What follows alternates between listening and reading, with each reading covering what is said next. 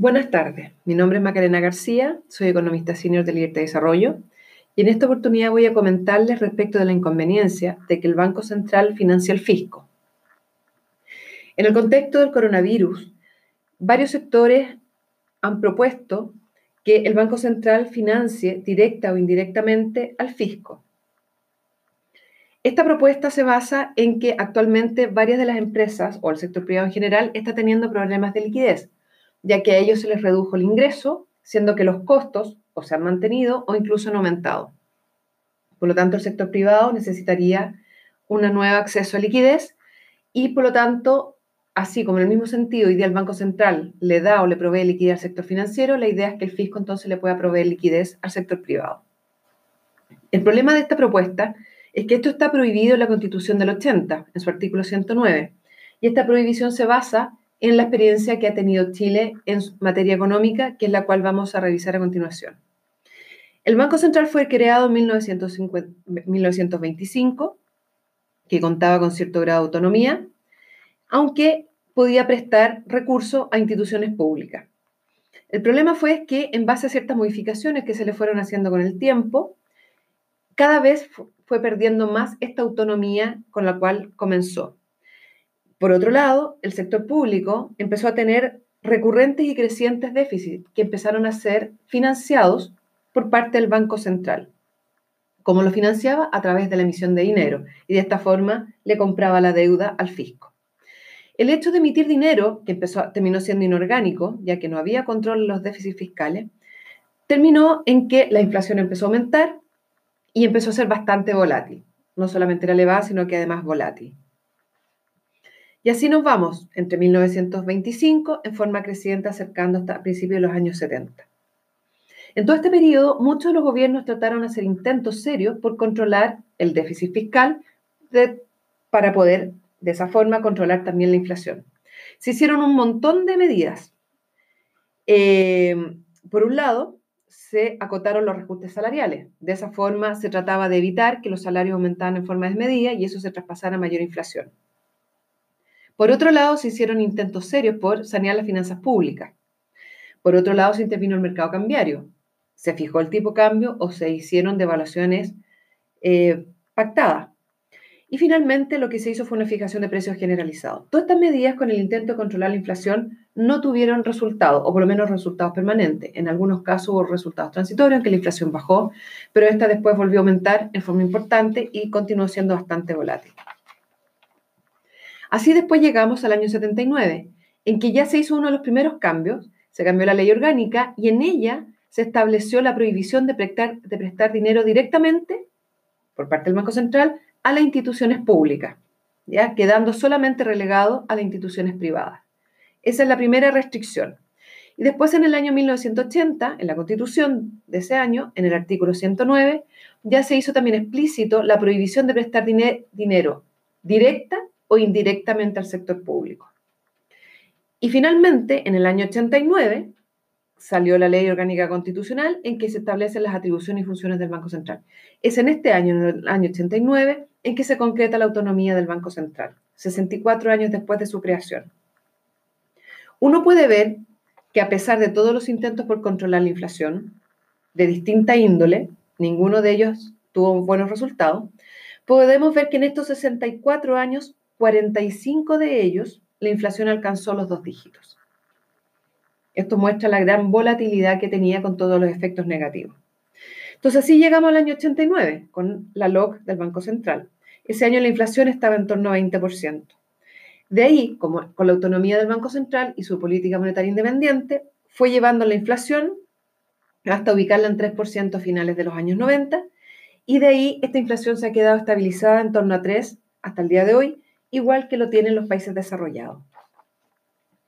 Entre los logros entonces de la independencia del Banco Central podemos contar con lo siguiente. Uno, redujo la inflación en forma importante. Dos, también redujo la volatilidad, pues la volatilidad también es dañina, no solamente el nivel, sino que la volatilidad. Tres, ancló la expectativa de los agentes. Esto hace que cuando los agentes piensen a futuro o hagan contratos a futuro o fijen precios, lo van a hacer siempre pensando en una inflación en torno a 3, por lo tanto la inflación termina siendo 3. Esto es lo que se llama profecía autocumplida y es sumamente importante para controlar la inflación. 4. Se redujo el nivel y la volatilidad de la tasa de interés. 5. Se redujo la volatilidad de la actividad económica. Todo esto se logró sin afectar el crecimiento económico, que es un gran mérito. Nosotros sabemos, y la teoría así lo dice, que la inflación elevada tiene varios problemas. Uno es que reduce el rol informativo de los precios. Los precios pasan a ser mentirosos, no entregan información de las preferencias de los consumidores o de los costos de los productores, sino que solamente suben porque la inflación está subiendo. Por lo tanto, eso hace que las decisiones de los consumidores y los productores sean ineficientes, porque lo toman en base a precios mentirosos. Por otro lado, y, uno bastante importante, es que genera una redistribución de ingresos perjudicial para los quintiles de menores ingresos. Esto principalmente por dos motivos. Uno, porque cuando hay inflación elevada, los salarios, especialmente estos sectores, no se reajustan a la misma velocidad que la inflación. Entonces, estos quintiles pierden mayor poder adquisitivo, afectándole directamente el bienestar. Y por otro lado, es un sector que en general no tiene acceso al mercado de capitales. Por lo tanto, no se puede defender adecuadamente la inflación. Ahora bien, si uno piensa en que el fisco no tiene financiamiento por vía del Banco Central, sino que tiene que recurrir al mercado financiero formal, entonces entra a competir en igualdad de condiciones con el sector privado y también tiene que hacerse responsable, por lo tanto, de su responsabilidad o irresponsabilidad, igual que el sector privado.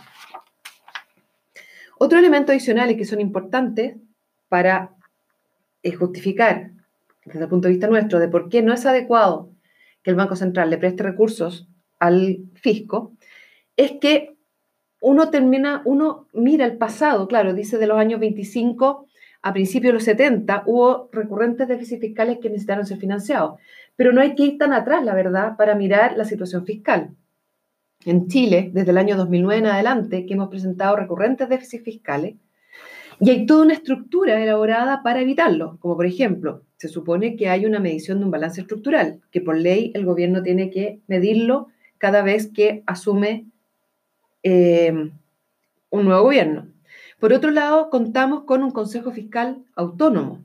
Por otro lado, hemos tenido dos reformas tributarias. Por otro lado, ha habido diversos intentos por parte de la autoridad de controlar los déficits y así todo no se ha podido controlar. Esto hace pensar que en el futuro también va a ser difícil. Esto ha llevado a que los activos del fisco se han reducido de 20 mil millones de dólares en el 2007 a 10 mil millones de dólares hoy día. O la deuda aumentó de 3,9% el PIB en el 2007 a 28% el PIB en el 2009. Entonces no solamente hay que mirar el pasado, sino que también hay que mirar el presente de lo que cuesta controlar las finanzas públicas. Por otro lado, hay un importante conflicto de intereses, eh, ya que es el mismo presidente el que designa al consejero, consejero y presidente del Banco Central, el que después tiene que prestarle recursos al mismo gobierno. Por lo tanto, se genera un enorme conflicto de interés ahí y se atenta contra la autonomía del Banco Central. La Constitución pone la excepción de que se le puede prestar al fisco en caso de guerra. Claro, porque ahí se piensa que es un momento en que el fisco no tiene recursos, que no es la situación actual. El, fisco de hoy día tiene activos por 10 mil millones de dólares y tiene opción de recurrir al mercado financiero formal a tasas bajas históricamente bajas. Hoy día, cuando uno ve las prácticas de los bancos centrales internacionales que nosotros admiramos y seguimos, tienen estas prácticas, prohibición de prestarle al fisco por parte del Banco Central en forma directa, o sea, que sea el Banco Central el que le compre la deuda. Hoy día solamente lo están discutiendo países que tienen problemas financieros serios, restricciones al crédito, sin activo y con elevada deuda, que no es nuestro caso. Y algunos proponen establecerlo con eh, cláusulas de excepción. Pero, ¿qué es lo que es excepción? El 18 de octubre hubiera sido una excepción, el 27 de febrero hubiera sido una, una excepción, la crisis del 2008, la del 98, ¿qué se entiende por excepción?